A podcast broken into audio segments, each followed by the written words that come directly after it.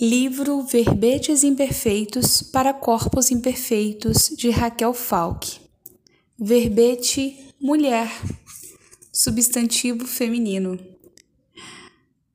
Mulher, força motriz da raça humana, gera a vida e a transforma, adota, adora, emana. Cria, recria, crê, cresce, aparece, colhe, encolhe, acolhe, recolhe, escolhe. E no jogo de palavras, mulher é sinônimo da melhor companhia, mesmo quando se está só. De molhar o rosto ao se sentir pó, de malhar o corpo e a alma, de bem dizer os olhares que acalmam. Mulher sacode a poeira e a saia, demonstra riqueza nos detalhes e sorri, apesar das vaias. Sorri de mansinho e em larga escala, mas também chora, sem lenço, sem laia. Chora de raiva e de tristeza, chora de lágrimas e de sorrisos, chora de emoções, chora de solidões. Mulher vive em um mês as quatro estações, e num ciclo natural ela é sol, chuva, ventos, trovões, tempestade e calmaria. Contemporânea à moda antiga, e assim se faz, mocinha e bandida.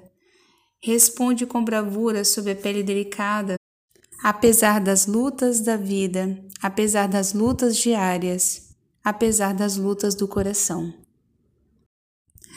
Livro Verbetes Imperfeitos para Corpos Imperfeitos, de Raquel Falck. Verbete corpo, substantivo masculino. Morada de paradoxos, lugar de desejos e indiferenças, de realidades e devaneios, de sonhos e formalidades, de fé e descrença, de belezas invisíveis e ocultas, de vida e morte. É morada também de órgãos vitais para um olhar, um sorriso, uma lágrima, um toque, uma palavra, um silêncio. O corpo sustenta sucessos e fracassos e absorve todos os sentimentos de uma vida inteira acumula palavras ditas, não ditas, benditas, malditas. Acumula mágoas ressentidas, rancores, dores e dissabores, declarações dadas e ignoradas, guardadas. O corpo traz em si marcas calorosas de delicadezas e afeto, mas também frias cicatrizes de agressões físicas, mentais e intelectuais. O corpo é presente e habitação do divino. O corpo abriga o cuidado, mas também o descaso, o abandono de quem o carrega e se torna visível no olhar e nas saliências. Lugar onde amores e, e desamores habitam.